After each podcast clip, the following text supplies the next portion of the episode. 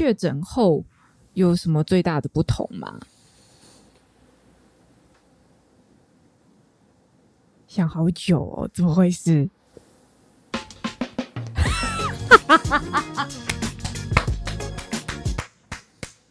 我觉得确诊后最大的不同应该是你吧。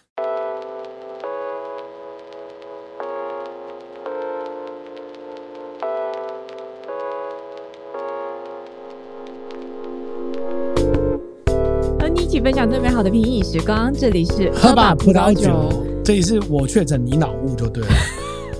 看起来刚刚应该是这个情况，放松事故。可是这样其实大家不会知道我在干嘛，听众会知道我在干嘛。我看我到影片的观众不会知道我。我看我到时候要不要把它剪进去？好，现在大家收听的是上礼拜因故暂停一个礼拜的喝吧葡萄酒 Podcast，我是郑瑜，我是小妖。嗯，我们真的很很那个呢，怎么办呢、啊？就是已经变成双周更了，然后还又。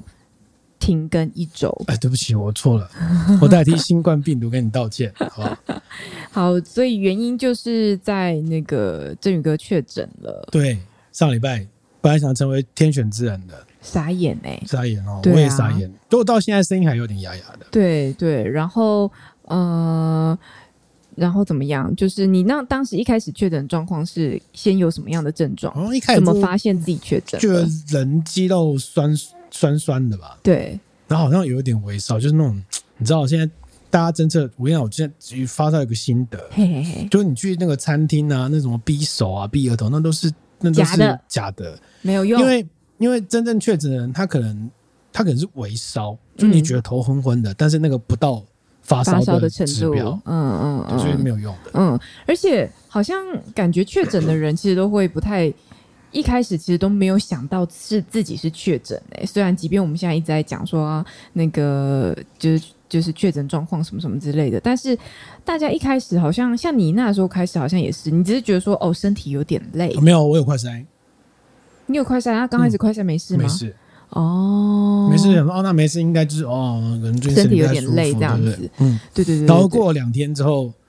才有筛，才有才才有，嗯、而且淡淡的一条。对，而且你筛是因为，呃，我们的我们买的快筛的那个那个是有两款，一款是国内的，一款是从韩国订的嘛。嗯。然后韩国订的那个敏感值感觉蛮高的，好像比较比较比较明显。对对对，就是它一筛就两条线。三十左右，它还有六七成的检验率吧，嗯、算蛮高的。就是当时你。同时用国内的跟韩国的快筛来筛检，发现韩国的一筛就两条线，然后台湾的好像那淡淡第二条线就不太明显，就是 CD 值敏感度不一样。对对对，嗯、但是基本上只要筛得出来第二条线，即便它淡淡，基本上应该就都是确诊了啦。嗯、然后就开始做什么事情？确诊就开始就先被关起来啊，自己把自己关起来，就自己。自己关在房间里面，把自己关起来。对，但现在因为太多人确诊过了，所以大家应该都相当有经验了吧？就开始知道说，哦，好啊，视讯诊疗啊，哪有？哪有、啊？并没有，那个、没有吗？对每个人来说都是第一次经验。对，但是因为身边很多亲友，哦，今天这一集应该就狂咳，会有很多还没办法清谈的声音。对对，但身边可能很多亲友都已经确诊过啦。像你确诊之前，我妹才刚确诊。我就是刚去帮她送药拿药什么干嘛，然后过没多久哦，换你确诊了，所以传播链原来是你，才不是嘞！别，我没有，我没有事啊，我我才是那个天选之人吧？我很怕那个话讲太快，但是截至目前为止，我还没有确诊过啦，这样子。对对对对对，我有那个喝喝防疫茶保平安哦，那个新竹的振兴中医诊所。大家可以去跟他购买，顺便帮他打一下广告。对对对，但我真的喝防疫茶喝了很蛮勤这段期间，因为很担心就是被传染，所以就喝的蛮勤的。嗯，嗯，然后然后呢，就那时候你就开始把开始把自己关在房间里面嘛，然后我就跟你讲说那。嗯、你就你就去去睡房间，然后我睡客厅，我们就分开来。然后做了哪些事情？我就开始开始送餐呐、因为我们公司的呃方针是这样，就是只要员工有同住家人确诊的话，那你就先在家上班三天，也观察一下状况，因为你很有可能也会被传染嘛。这样，那我那段时间在就在家上班，然后我就睡在这个沙发上，这样子。然后三餐都是我就是送送到那个振宇哥的房门口，然后他吃完之后再把东西送放在那个房门口，然后再把它收回收走，这样子一连做了三天，我快崩溃了，我真的觉得。长照好累哦，我这短照吧，我没有，我没有三天照，三哎、欸，我没有，我没有照顾过小孩，但我第一次稍微感受到，不是我没有照顾过小孩，没有照顾过小孩，我有照顾过小孩，嗯、但是我没有自己生养过，生养然后很二十四小时无微不至的照顾过小孩这样子，但我第一次有感受到，原来所谓我身边的妈妈们说。就是小朋友刚喂完奶、洗完奶瓶之后，又要喂下一餐那种痛苦，我可以理解，你知道吗？就是你觉得你早餐才刚送进去，然后早餐送进去，然后他要喝什么水，然后要吃什么药，什么干嘛，才刚帮他装好、盛好，都弄好，然后他可能东西才，然后然后他吃完之后，可能有一些垃圾要收，或者是有一些碗盘要洗要处理，然后弄完他的换弄自己的，然后才刚坐下来，突然说啊，中午了。哦，又要开始弄中餐了，你知道吗？但你你也非得帮他弄三餐，因为他可能要吃药，然后病人你又要补充体力，然后呃，为了病人的健康，希望他赶快好，所以又要挑选一些相对比较健康的饮食的方式，你就不会去订什么麦当劳或什么干嘛，就至少有要有菜啊，有蛋白质啊，然后维他命啊，去买维他命啊等等的，然后做很多很多很多事情，我觉得啦。就在外面瞎忙，你知道吗？然后病人被关在房里，所以他也不能，呃，他也不能出来做家事，所以所有的家务都要一肩扛起。所以现在知道平常都是谁在做？平常是大家分着做，两个人工作比一个人工作，真的。而且他是无行为能力人，就是他没有办法做任何事情，他他 他也没有办法自己出来装茶、装水，然后没有办法。叫外送也没有办法自己下去拿或什么的，那就是所有事情都要做啊，然后打扫、分类、垃圾分类、到垃圾，因为两个人垃圾很快就累积很快，然后要去清什么的。啊，我当时就觉得说，我赶快回公司上班好了，孕假请三天都受不了，真的。我觉得好累哦，我不知道大家在照顾那个同住的确诊家人的时候感受如何，但我真的觉得蛮疲惫的。但我就任劳任怨，因为我想说，就是生病的病人很可怜，然后一直听到他还咳，那这也不是他愿意的事情，只希望他赶快好起来嘛。那因为呃，我们共用卫浴，所以共用卫浴要消毒。然后我当时是几乎是进卫浴，就是一手拿着酒精，然后一手拿着。毛巾就一边在擦，这样我觉得我很像去健身房，因为我以前去，我通常去健身房也都是这样，都擦成这样。呃，我都会在使用那个那个健身器材前，我都会先把它擦过一遍，这样子。然后擦过一遍的时候，你就要思考说，它前一个使用者可能会碰过哪些地方，然后你接下来可能要碰哪些地方，你都要先擦过。然后我就开始发现，哎，很多地方是我平常没想过的。例如说，我发现我在关厕所门的时候，我其实并不会。关手把，我不会碰着手把去压压门，我是碰着门缝去压门的，所以我要特别清理那个地方，很多很细微、很琐碎的。而且厕所真的卫浴真的非常难做消毒，诶，你用酒精喷一喷消毒，可是它上面原本就有水啊，那你喷一喷不就稀释掉了吗？那按理说合理的情况好像是你应该先让卫浴保持干燥，然后你再用酒精喷一遍，然后再把它擦拭过一遍嘛，对不对？哦，那。程序真的超繁琐，其实不太有办法真的做到这个程度啦。嗯，嗯对，可能有你病毒，也许也没有那么多吧。不知道，因为没有没有 PCR。不晓得，但是至少就是这段期间，我们很努力的在做这个事情，这样子。然后，然后终于过了十天左右，你快筛终于变一条线了。对对对，原本到第七天其实都还是两条线的，对不对？嗯，根据指挥中心的说法，你第七天之后传染力只有五趴啊。接下来塞到的都是病毒尸体啊！但、呃、病毒尸体，这个东西说的、啊。但事实上，嗯、但事实上，很多人就是同住家人，呃，七天过后，然后还是被传染啦。因为你不知道传染源是哪里嘛。对啦，对对啦，所以就是嗯，然后印我印象深刻那个，因为我们原本都还没有确诊的时候，身边很多朋友大家都会聊，都会问说，哎，你们确诊过了吗？什么的。那有些人有确诊过的朋友就会跟我们讲说，觉得你们还是不要确诊好，确诊很痛苦这样。然后我印象深刻，好像振宇哥确诊第一天还第二天，你也跟我讲了一样的话，你就说想要，我觉得你还是不要确诊，因为好好痛苦哦。没有啊，就是其实确诊最主要问题就是，其实一前一两天还好，就其实它整体来说像感冒，嗯，但又有点不太像。比如说，因为大家都是面对这个未知的病毒嘛，你一开始可能慢慢的微烧，然后肌肉酸痛不舒服，然后我觉得最痛苦应该在第三、第四天，嗯，就那时候咳嗽加剧，然后那种咳嗽是。喉咙很痛，哦，喉咙很痛，喉咙很痛，就是你只要吞咽或一咳就会很痛，然后，但是你又因为有痰就会一直咳，一直咳，然后那个就真的蛮痛苦的。但是到第五天之后，那个喉咙痛会开始慢慢转好，转好的很快，嗯，突然就不痛了。突然就不痛，对对对，那但是你还是有痰，到现在还是有痰。嗯，而且我觉得振宇哥发生几当这当中发生一件很可怕的事情，对，我都觉得超级可怕。没错，那时候我在公司上班，嗯，他突然赖我，跟我讲说：“小妖，我闻不到迷迭香的味道了。”对，那时候很恐怖。是我说他什么意思？他说他闻不到了。对，我哇，你知道，对于一个在做葡萄酒品饮的人来说。闻不到是一件多么的恐怖的事情，尤其是你现在又在学习清酒。我想说，哈，闻不到，完全闻不到，因为他说，就振宇哥说，迷迭香的味道其实是很浓厚的嘛。如果连迷迭香都闻不到，那表示他真的什么都闻不到，而且闻不到的状况之下，就会变成是饮食上面就会很索然无味，对不对？完全闻不到，那时候很恐怖，就是因为。家里有种一些那种香草植物嘛，而且一开始前几天是闻得到的，前几天嗅觉还正常，对，对，然后就突然开始，哎，不是听说很多人嗅觉会不见嘛？其实我确诊最担心的是这个，嗯，我理解。然后我想说，哎，那就去，因为刚好你去上班了嘛，嗯嗯，你就出来自己弄东西吃，然后顺便去问一下，闻一下，哎，以前在摸那个迷迭香，一摸就是手都是那味道，对对对对对，所以闻是完全没味道，这有点像是，有点有点超现实。就是你，我好难想象，就超现实。就是你平常理所当然的东西是完全闻不到，一点点气味味道都没有，好可怕哦，超可怕。当下的感受是，我当时觉得说完蛋了，会不会没办法恢复啊？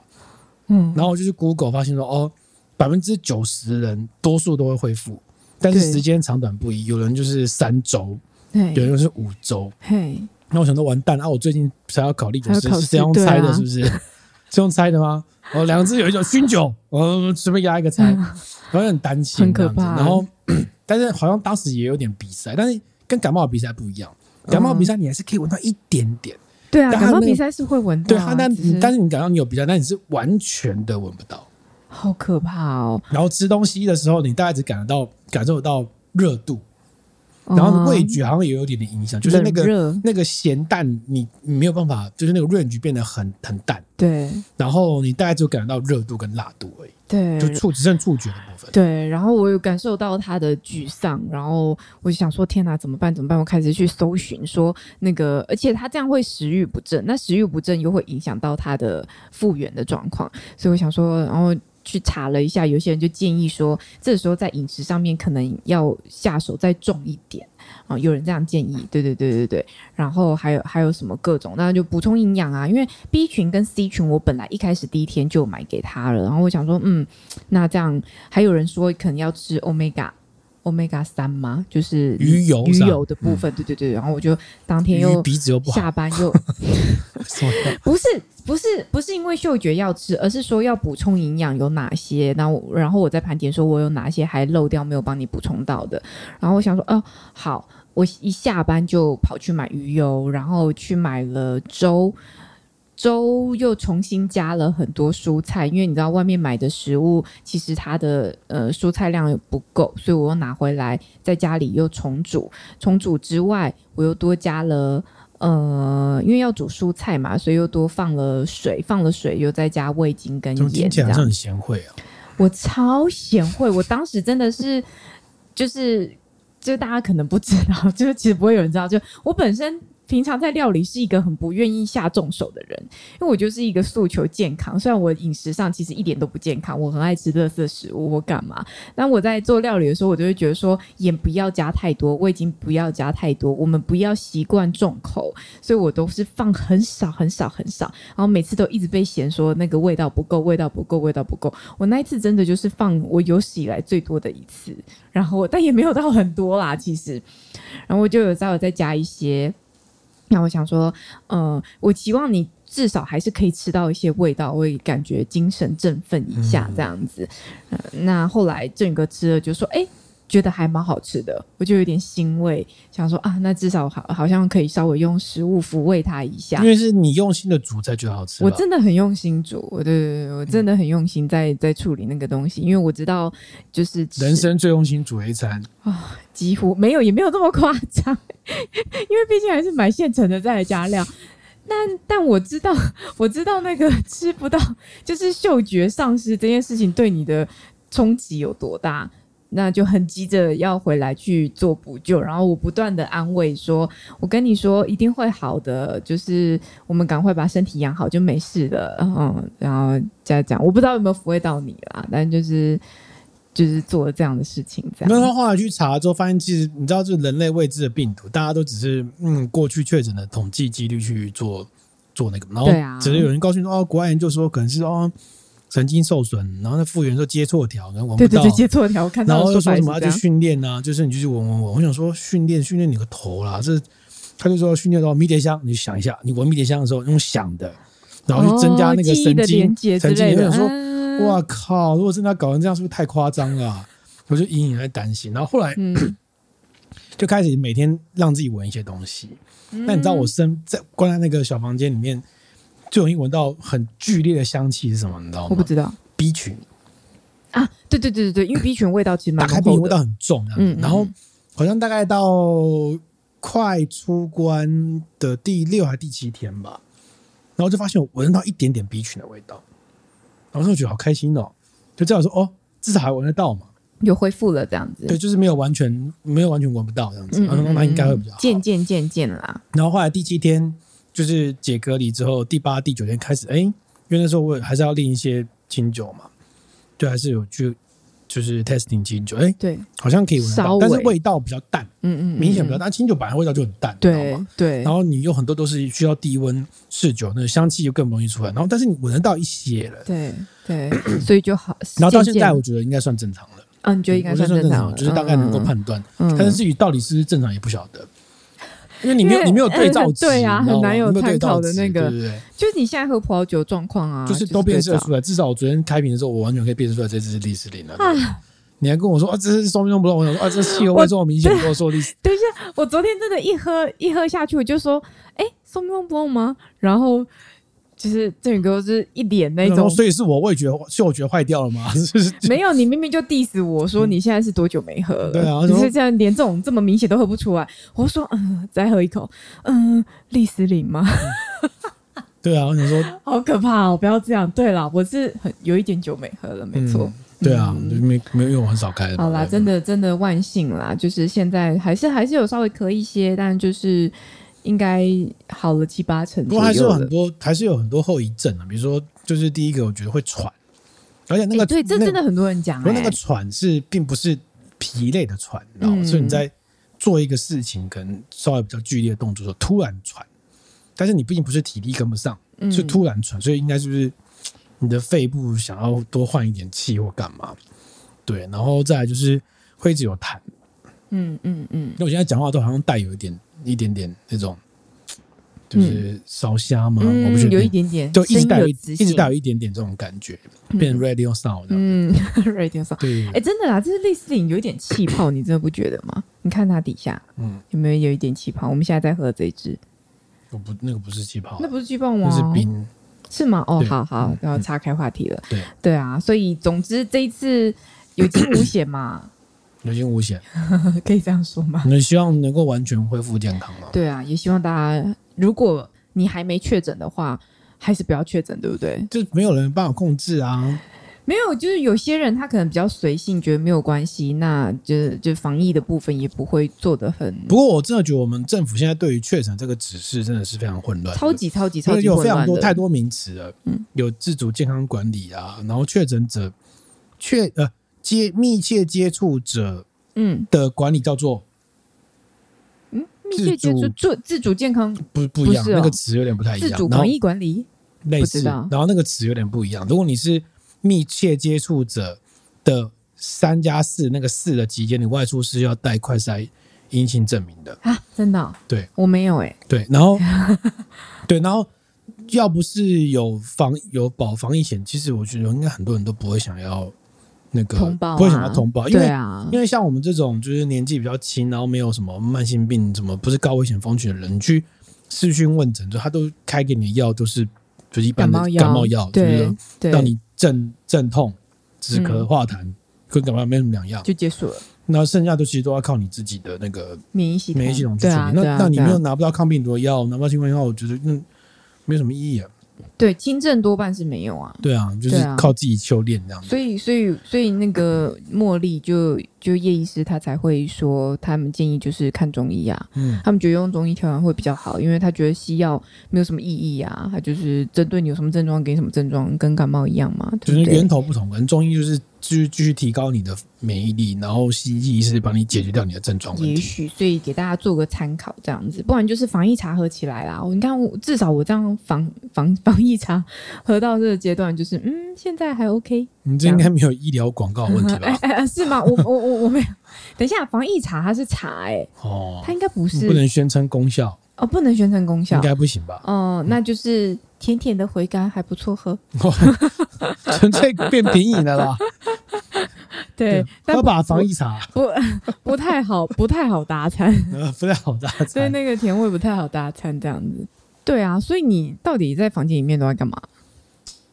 我觉得很像在精神时光屋哎、欸，就是你会你会觉得说，就你就就明显就是他就是其实他其实他那个他隔离是八天，因为第一天是、嗯、第一天有列进去，但是他其实要你隔离八天，嗯、你要第八天结束之后才能够法定的。走出去这样子，嗯嗯，嗯，然后所以你就觉得哦，那就开始就是没日没夜啊。那第二个要准备立走师嘛，就是考试啊，嗯，嗯，念书，身体比较舒服的时候，就是就就念书，然后做笔记，嗯，嗯，不舒服的时候就在旁边躺，嗯，然后就因为一直咳嗽很不舒服，嗯、就会想说啊，那睡觉睡觉睡觉，因为睡觉你就不会想要咳，然后你会觉得开始日夜有点颠倒，啊，日夜颠倒，为什么？你晚上也会？晚上大概三四点就起来了，嘿，上厕所或干嘛的，对，然后。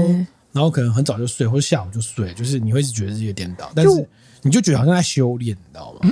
修炼什么？很像把你丢进去里面，然后就让你的身体去跟病毒作战，时间到就吃，没事就睡，没事吃就睡，就这种感觉。就是嗯，我虽然我在外面，但我好像有稍微感受到，我觉得你好像作息上面是睡睡醒醒。对对对对对对，对我好像也刻意刻意变成这样，因为你反正你不舒服你就休息嘛，你不要再。运用你的大脑去做一些事情，嗯嗯嗯，但是有一些事情还是要推进的。你可能就是上网看一些资料啊，然后再看一些清酒的的的资料这样子。而且我有一直问你说，你不会无聊吗？要不要拿 Switch 进进去给你玩什么干嘛？你没有心情玩。你知道，你知道人类人类这种东西，那种玩乐的东西都是高层次，不在你身体健康，你才会想要玩的。哦，可是你不健康，谁会想要看呢？你连看我以为会无聊啊，你连看剧都很痛苦。我我真的我看剧很痛苦。看剧对啊，然后我连那个那个什么看剧就是呃身体比较舒服才会看，然后我就把那个那个 SSI 的那个利酒吃的吃，他那个 SSI 他有做中文的教学视频放他们 YouTube 上看的人超级少。哦，然后我就他们他们做的很多哦，大概有七部影片。然后影片都很长，就四十分钟、一小时之后，然后一个章节一个章节讲给你听，它是日文发音，嗯、但是它是中文字幕，嗯、然后他就就哦，我就开始看，一直看看看，就当做强迫你记忆，你知道吗？然后对对对对，好休息，对，就很休息呐，都强迫你记住那些东西，然后你就是哦，在里面像修炼那种感觉。嗯，嗯，你有没有很想跑出来啊？有没有觉得很痛苦，在里面很闷呢、欸？就一个房小房间这样子被关在里面的感觉。跑出来哦，与其说跑出来，不如觉得说。会怕说有一些例行性的事务没有，因为我没有办法出门而推进吧。哦，我还是有参与线上开会啊，就在于在在被隔离期间，还是参与线上开会，还是有在工作这样。嗯，对，所以我因为我都想说，像你是比较可以待在家长时间的人，应该都会觉得闷的话，如果是我，应该就疯掉了吧？我要出去，放我出去，我应该是这样子，我觉得很痛苦。但也有可能没力气呐喊了啦，就是 对不对？通常应该是这样，反正不要经历过就好了。嗯，所以你估计说你需要的是 VR 眼镜，假如果你到时候被关，我就给你个 VR 眼镜。不行，我头会晕。好，这部分先到这边。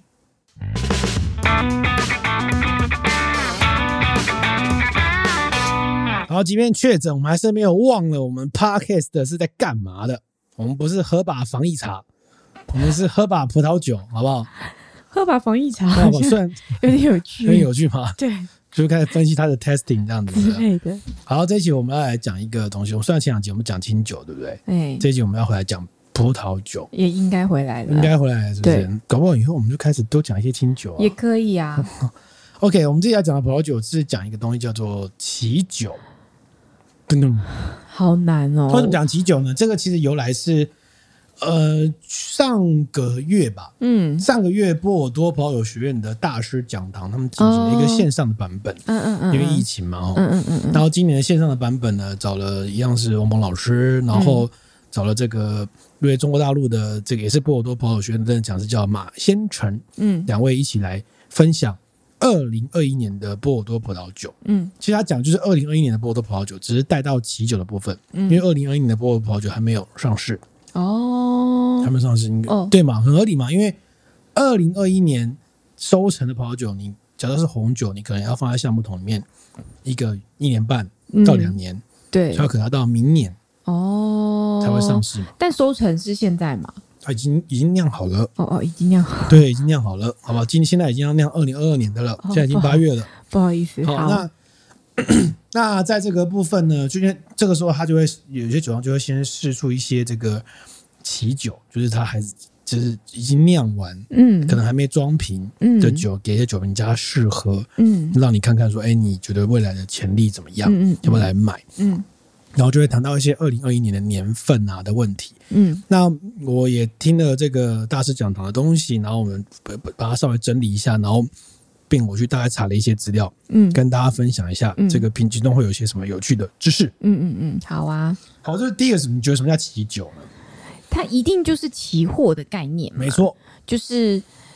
我们来预估未来的涨跌的趋势状况嘛？但你当下就要喝。对，但你当下就要预测嘛。通常你一定，也许你现在可以去给它下定，是因为你预估将来将来的状况会好。所以就是先用一个你的领域来说，就像是毛坯屋的概念，或是这个样品屋的概念，预售屋，预售屋的概念。其实你现在看一下这个状况怎么样，好不好？那他说要先买，先买，先 booking 起来，等三四年之后房子盖好，哎，就涨了，涨了，好，对对。但是你知道？光看那个样子，可能就是跟样品有点不太一样。样品屋就是尽可能的夸大，嗯，对哈。但是奇酒，你一开始喝到起酒可能有点粗糙，因为它其实还没有经过适当的桶陈培养。对，好，然后但是你可能就要从那个地方开始去预测它未来培养之后会长怎么样子。嗯嗯嗯。然后有些在更早，有些在当地的酒评家可能还会去喝一些那种，像我们那时候去纽西兰喝到那种在。还在不锈钢槽里面的，还在不锈钢槽里面的，那种半发酵的果汁，你就要预测它未来的状况这样子。那波尔多的起酒啊，或波尔多，大家忍耐一下。对，嗯。波尔多有六千三百个酒庄，嗯，三十个酿酒都是。然后，但这些酒庄他们当时卖酒都是透过酒商。去做中介，嗯，所以所以波尔多很多很多酒庄是没有在对外贩售的，嗯，通过酒商或中介，然后再卖给一般的消费者，嗯。那这个啤酒的开始来源主要是在第二次世界大战之后，嗯，第二次世界大战之后就酒庄没钱嘛，你你你弄个酒，他搞个两年他才要上市，欸，哎，嗯，那我代表说我让那个酒是不是那两年都要放在我的库存里面，嗯，那我就没有钱换现金啊，所以他就想说，那我现在提前换钱，就要跟酒商讲说，哎，那你要不要先买？哦，好，你先买，搞不好以后会涨哦，或者搞不好你买不到哦。这个也是建商的概念啊，他预售屋其实就会先拿钱做。商人都一样嘛，对不对啊？然后，所以一开始是酒庄先发动，所以啊，那酒商说，哦，好，那我就先买。所以一开始是酒商来定价，因为酒庄它是它发动那一方嘛。但是后来慢慢到。一九七零年代，其实我觉得跟战争有关，就是战争结束之后，你经过很长一段和平的时间，嗯，慢慢开始这个消费需求会提高，嗯，然后慢慢开始酒庄越来越红了，嗯，哦，那这个就是你如果晚晚买的话，你可能就买不到一些厉害的酒了，嗯，或者说你提前买的话，搞不好以后会涨哎、欸，对不对？嗯，所以变成酒庄的那个哎，讲话声量开始慢慢大过酒商了，嗯，对。然后后来到了这个波尔多，到了一九八二年这个传说的世纪年份之后，就果然就是当时 Robert Parker 也是在那个时候兴起，就跑去桶边喝一喝，然后觉得哦，这个未来会红，传说的年份是表示那时候那个年份算不错，不是？就那个年份，那个那个时候刚好发生一些争议，就是 Robert Park 跟当时的葡萄酒知名的杂志对波尔多的那个年份的酒出现歧见。嗯，就是知名的泡泡杂志说我觉得不行，嗯，但 Robert Park 说我觉得可以可以，然后就事后证明是很棒的年份，嗯、然后就开始兴起大家抢购热潮，哦、所以大家就说那以后就是我们就。听跟着他，跟着他，然后提前买，跟着大师买。所以像 Robert Park 这样的人，就是靠啤酒这样来开始打响他的名号。哦，对对对对对。然后这也是个预言家来着，可以这样讲。对，嗯、所以他觉得说，大家觉得他后来退休的原因，是不是因为他预言不准啊？很多年前的预测开始要潮水要退，是不是赶快退休比较好？也有人这样子阴谋论去讲他这样子，对不对？就后来就变成是说。酒商认为开始说，那我要提前去抢进。第一个比较便宜嘛，嗯嗯，你等于是买在未来，嗯。然后第二个就是你之后再晚一点买，你可能买不到，你可能没有那个货了，对不对？抢光了这样子。但是后来到了二零零八、零九年之后，开始出现一些转折，就是你即便那个年份是好的，你买了之后，最后到正式上市的那个年份，你可能没有办法赚到钱。为什么？因为世界在改变。有时候是那个 那个葡萄酒，那个葡萄酒的价格高低不完全只是那个酒的好不好。比如说像金融海啸啊，你提前买了零八零九年金融海啸，靠腰那酒再好都没有用，因为全部金融都崩盘。对，但本来就会这样啊，其实对，本来就有这个风险。但是在过去可能。跟大家维持很长的和平时间，可能还没有这么多。你看金融海啸也是很 很多年才发生一次。你，你这个讲法，如果到放在房子上面来讲，就是说啊，这个房价跌下来，并不是这个房子本身的品质不好或干嘛，而是整体大环境不好。可以这样讲，但是因为房价大家毕竟还是比较高嘛，那影响那酒就是比较算是奢侈品，嗯，哦，就是嗜好品，嗯，所以它的那个浮动的那个刚需就比较没有那么硬，对对对，它不算。对，然后你看现在又疫情，然后可能就会有一些变化，就导致说，哎，好像先下手不见得。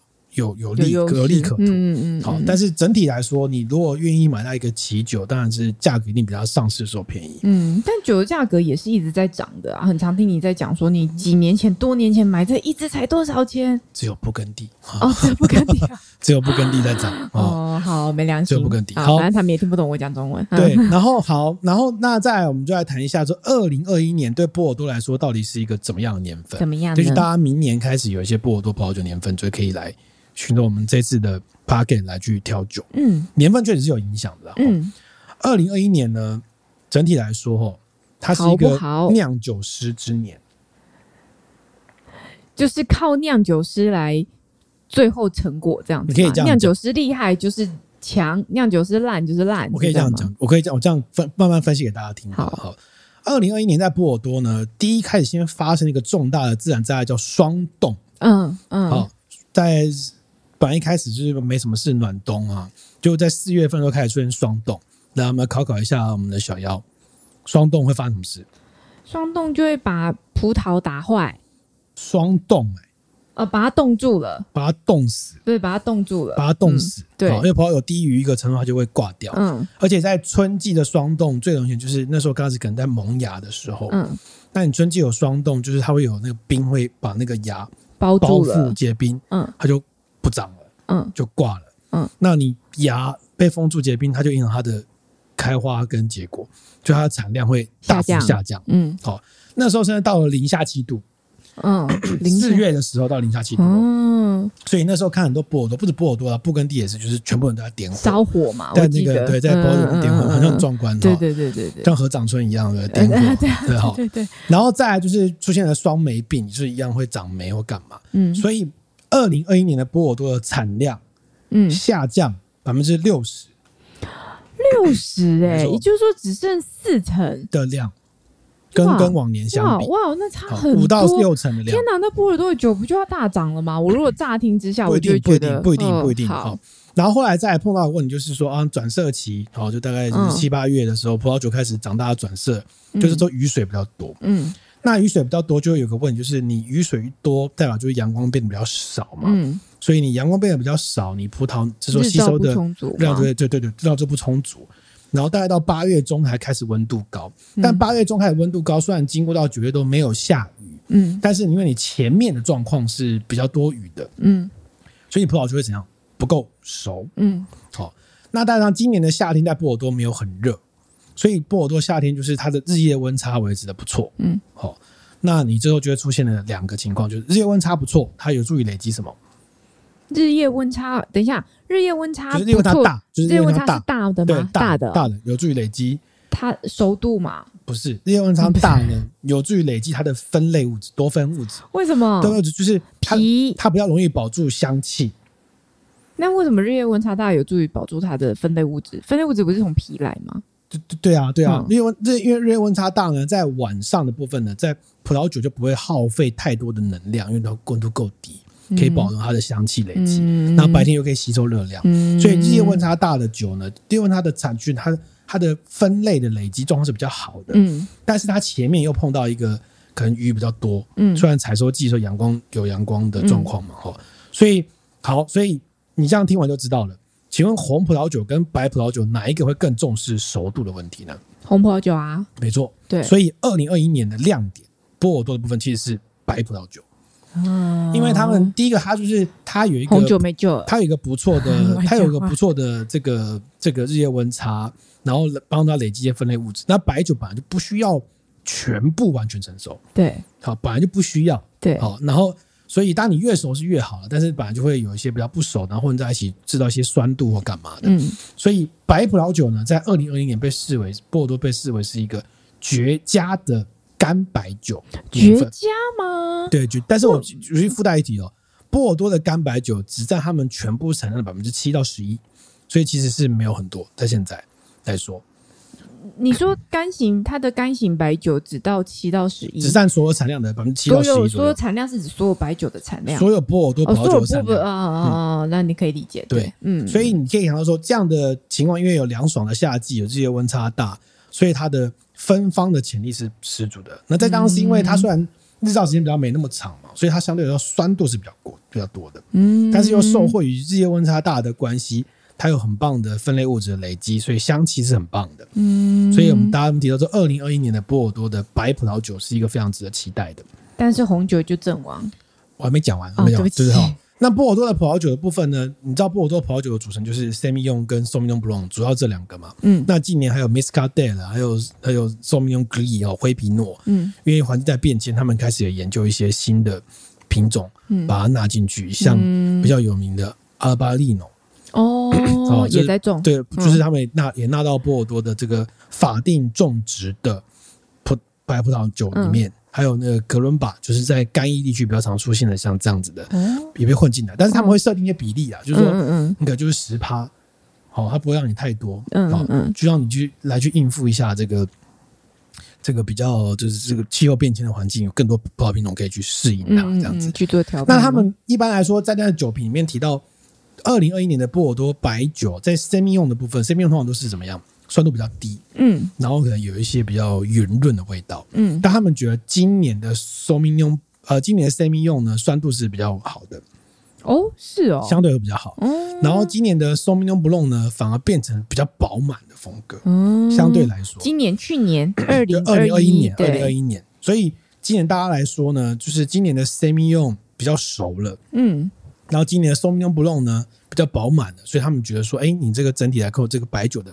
做出的品质是不错的，嗯，对，二零二一年，二零二一年，然后呢，你刚刚也提到红酒的部分，对，红酒部分就惨了，惨了。红酒的部分，它第一个它更吃熟度，对，barbecue 啦，你是不是喜欢？对，对，好，红酒部分呢就惨了，因为第一个雨水多嘛，对，那你重视熟度，那你就会碰到很多问题。第二个就是，呃，比如说我到采收季九月了，嗯，然后虽然没有没有没有下雨了，嗯，但是熟度不够，嗯，那最后你要不要收？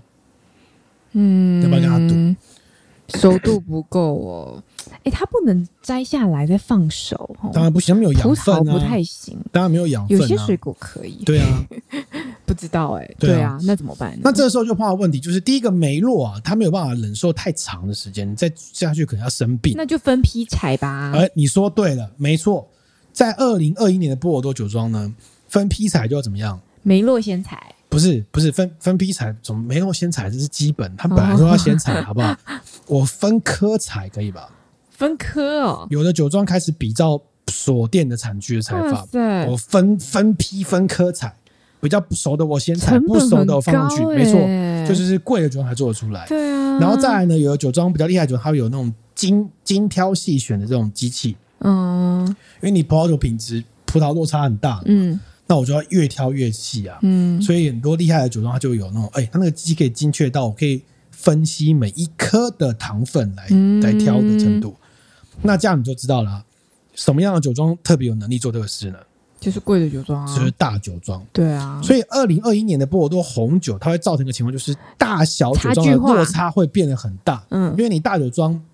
它因因这个比较辛苦的年份，它有更多的武器对抗。嗯，我提早去做输液。嗯，好，我提早去输液，就是把那个叶子分开，让它比较通风、通风、通风。嗯、然后我提早去分批采收，这个只有锁店才玩的。我红酒妈还跟你玩。嗯，好，然后我用更厉害的机器去分，就是拆，去把那个筛出更好的葡萄，把它放在我的一军酒里面去。对，那梅洛的部分，因为梅洛它本来就比较早熟型的葡萄品种，你再放下去。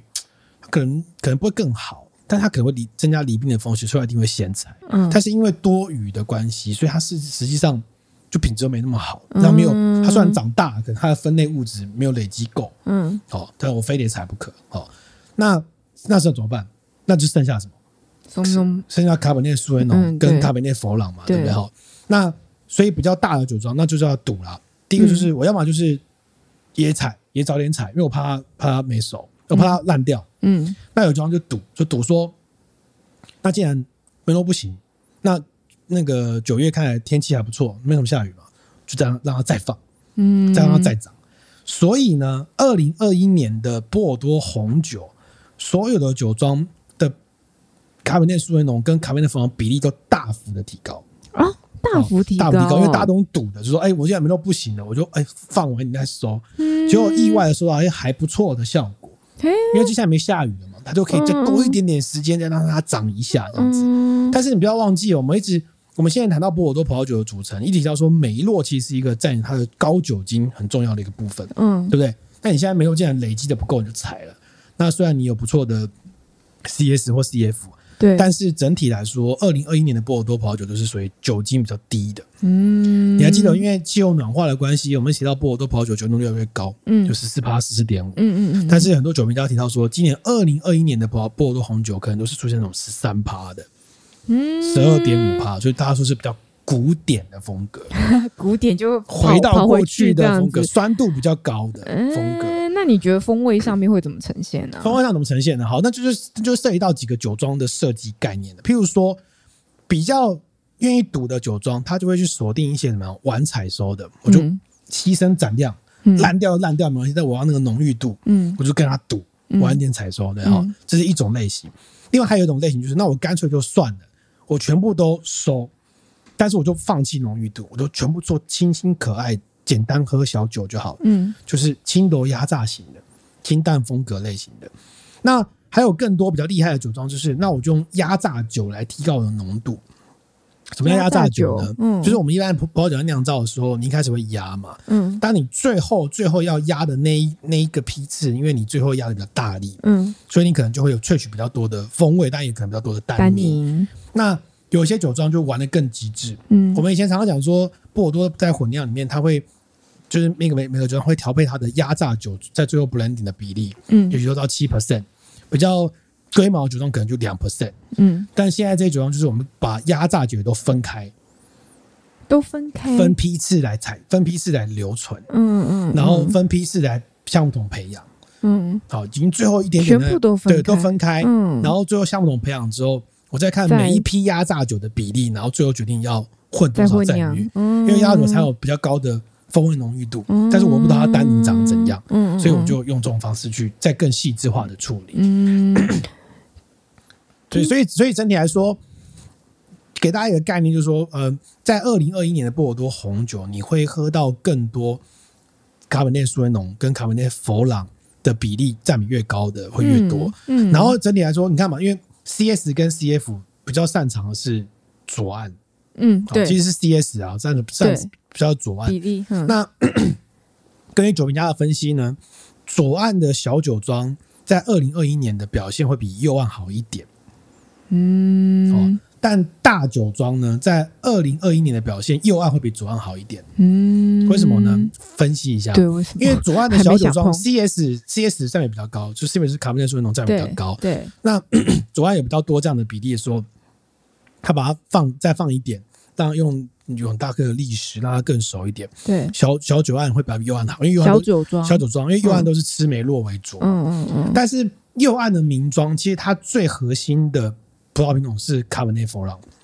哦，嗯，而不是梅洛，哦，是卡本内弗朗。OK，所以他们在很多右岸的酒庄在二零二零都提到，他们卡本内弗朗表现很好。嗯，所以右岸的酒庄会表现可能比左岸好一点，大的酒庄会好一点。嗯，所以总体来说，听起来二零二一年是一个比较辛苦，波尔多比较辛苦的一年呢。他们不会承认这是辛苦，他们说这是他们说这是一个这是一个不是一个坏的年份，他不会有。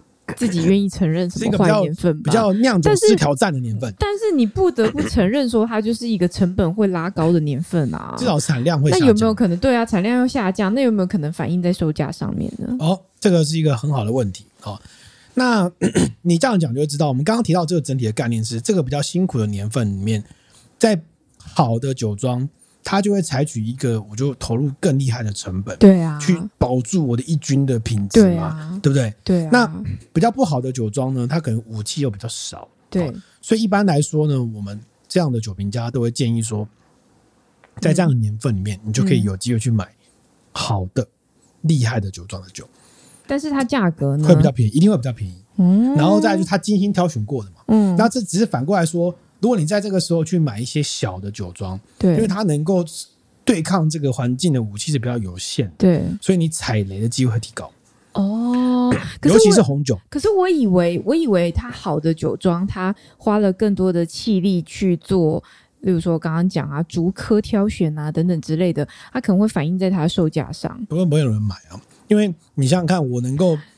好的年份，我随便挑都可以做到很好的酒。对，那我当然卖很贵，因为大家都觉得是好年份。嗯、但不好的年份，就是我能够留在一军的部分变少了，嗯、市场对你的评估也变低了。嗯，理解。对，我们那时候去波尔多看着他们那个葡萄专卖店啊，同一个酒庄，假如是五大堡好了，好的年份跟不好年份可以差到一两万是有可能的啊，这么多？同一支酒只数字上不同，年份不同，一两万是很有可能的。哦，对对对，okay、所以你就觉得好像应该要买。哦，对，好，所以 在这个时候呢，二零二一年的波尔多红酒，也许你可以多买一些，看准机会可以开始买一些名庄的一军酒。嗯，哦，那至于小酒庄表现好不好，就有点要看运气。嗯，你可能要去多了解一下，它到底这个酒庄做了什么事情。譬如说，你可以锁定。这个酒庄，如果它在二零二一年版本是用了比较多的 CS 或 CF 的，嗯，那你可以考虑试试看。嗯，但如果它用了比较多的梅洛的，你可能就要想一下，嗯，因为整体状况是不好的。嗯，那是在二零二一年的波尔多的白酒的部分，也许大家可以多试试看。嗯，而且尤其是这一次的波尔多，大家讲其实有提到说，在锁店地区啊，嗯，锁店地区大家想到锁店，巴萨尔就是什么？就是甜白酒嘛，对不对？对，但是近年呢？锁店也开始增加了很多，我们要做干白酒，我们要做不甜的版本。哦，他们觉得说，哎、欸，我们也希望做出像布根地这样厉害的酒。其实反过来说，也是因为气候暖化的关系。嗯，暖化之后，你可能要再产生雾，或是再有再有稳定的雾气，或是下雨什么之类，可能可能变数变得很大了。嗯哼，那我不可能每一次都跟你赌说，我一定要有贵腐菌，就是全部都烂到那个程度才能够酿嘛。嗯、那如果但是有些品的话，品质也不错。可能熟度不错，嗯，那我是不是可以来做一个不停的酒呢？嗯，所以近年在巴萨尔跟手店也开始出很多那种纯净型的干白酒风格，嗯，但是不过因为受限到法规的关系，他们在这个地方，如果你酿的不是甜白酒，嗯，你只能挂博多 AOC，嗯，你没有办法挂手电 AOC，哦，也不能挂巴萨尔 AOC，不行的，所以他们最近有一主张也在讨论说，为什么我们不能标，还是为什么我们要独立再独立一个 AOC，就是。给一个手电 sec，就是手电的不甜的，哦、的可不可以呢？他们也在讨论这个问题。对，所以所以 所以因应这种天气的气候的变化，好像在于这种农产品的种植酿酒的部分，会有很多的变因开始渐渐出现。对啊，可能要更有弹性一点。对，更有弹性一点。就是其实大家都是农民嘛，我们只是想要把我们的农产品变成一个商品化的时候，我都可以怎么设计我的。嗯产品这样子，不过上完这个这样的讲堂，都其实还蛮期待的，因为波尔多的白酒在市场上比较不好找。如果大家的买酒的通路多半集中在大卖场的话，我觉得那个波尔多的红葡萄酒的。印象实在是太鲜明、太深刻了。嗯，嗯，可能市场也有一点影响吧。嗯、就大家就波尔多红酒、波尔多红酒这样子。嗯，但我像我一般看到波尔多白酒，我多半都会买。就会是，嗯，尤其是贝萨克雷欧涅跟格海夫，就是因为呃，再给大家举那个粗略知识，就是波尔多的白酒的产区其实没有很多。哦，好，大概就是波尔多的这个布隆 L L C，就专门做波尔多大区级的白酒 L C。嗯，然后再来就是唯一一个。只产白酒的就是两海之间，嗯，它的 AOC 只能是，就是 Auto de Mer 它只能是白酒，嗯，好，如果你是红酒，就只能挂波尔多 AOC 嘛，哦，所以两海之间都是白酒，嗯嗯嗯，然后另那这样这个地区波尔多丘区哈，那个 Côte de Bordeaux 波尔多丘区跟两海之间跟波尔多大区级的波尔多白酒，嗯，它多半是比较清爽型风格的，嗯，酸度比较高的，嗯，然后可能会有一些果香花香调风格为主，嗯，好。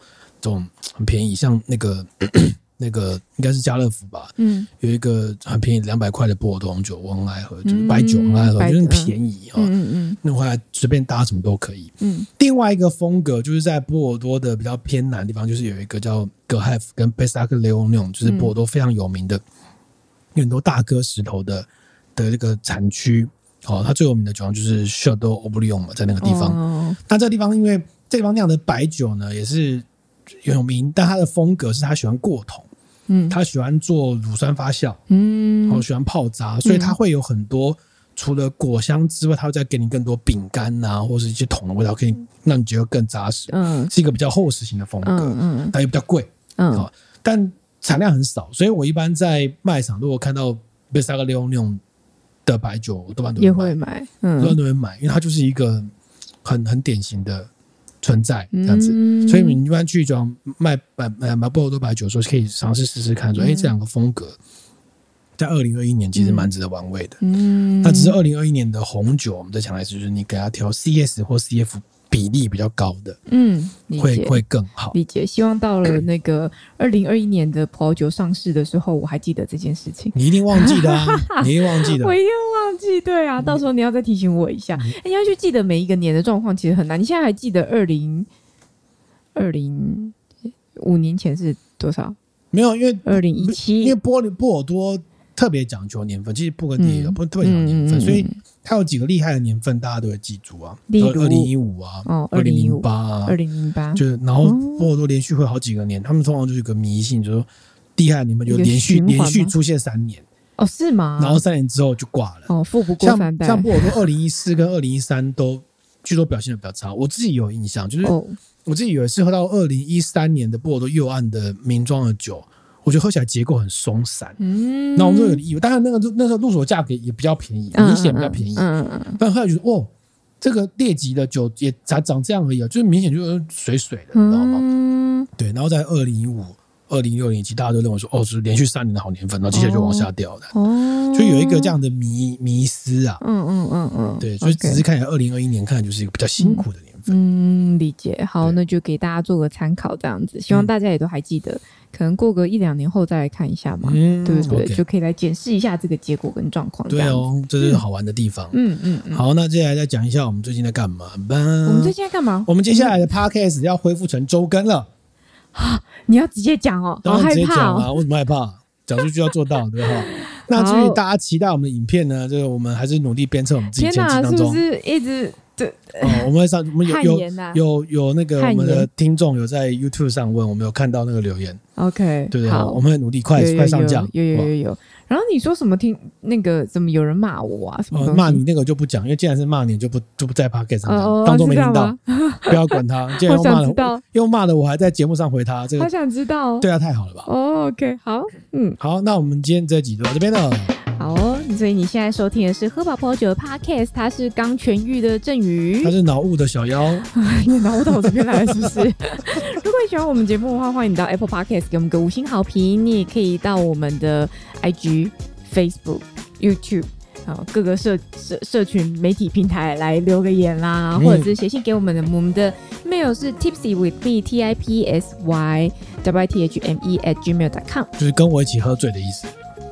哦，怎么听起来跟我一起微醺的意思哦，蛮厉害的呢。嗯、OK，好，所以那我们就下一集再见喽，下个礼拜再见啦。OK，然后拜拜，拜拜。